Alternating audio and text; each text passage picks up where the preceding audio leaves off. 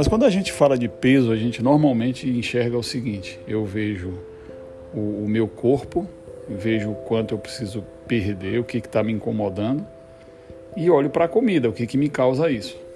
Mas eu quero convidar vocês para fazer um, uma reflexão um pouco mais profunda. Né?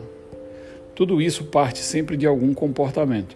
Um comportamento ele vai te direcionar para um hábito e esse hábito pode trazer a situação que você se encontra hoje, seja em qualquer tipo de vício. Tem pessoas que são viciadas em álcool, em droga, em pornografia, é, em comida e assim vai.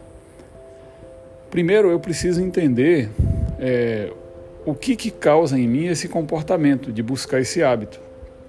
Né? Então, tem gente que o estresse ele causa uma certa ansiedade e a ansiedade ela vai te, te despertar em você o interesse em comer algo.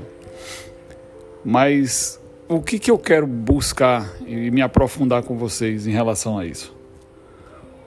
O que, na verdade, que vem causando o estresse em vocês para que desperte em vocês esse comportamento?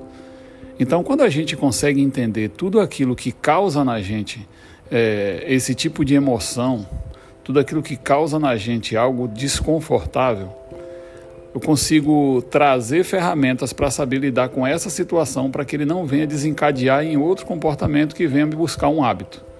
Né? Então, se a situação que me causa estresse, que me causa raiva, que me causa tristeza, é, eu não, não olho para ela e não percebo quanto eu venho me alimentando dela todos os dias, eu vou estar tá repetindo todos os dias a mesma coisa por não dar atenção naquela situação que me causa isso.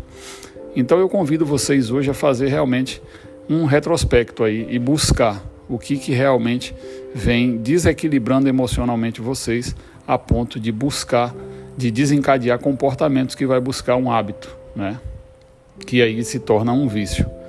Então, espero que vocês tenham entendido o que eu estou passando. Eu acho que é bem esse caminho. E aí no processo de coach a gente pode descobrir realmente qual o seu principal objetivo e a gente vai perceber quais são as barreiras que estão impedindo você de fazer isso. E aí nessas barreiras é onde se encontram justamente essas situações que causam esse tipo de sentimento em vocês, tá bom? Grande abraço e a gente vai se falando aí no decorrer do tempo com o grupo. Parabéns pelo grupo, tudo de melhor na vida de vocês.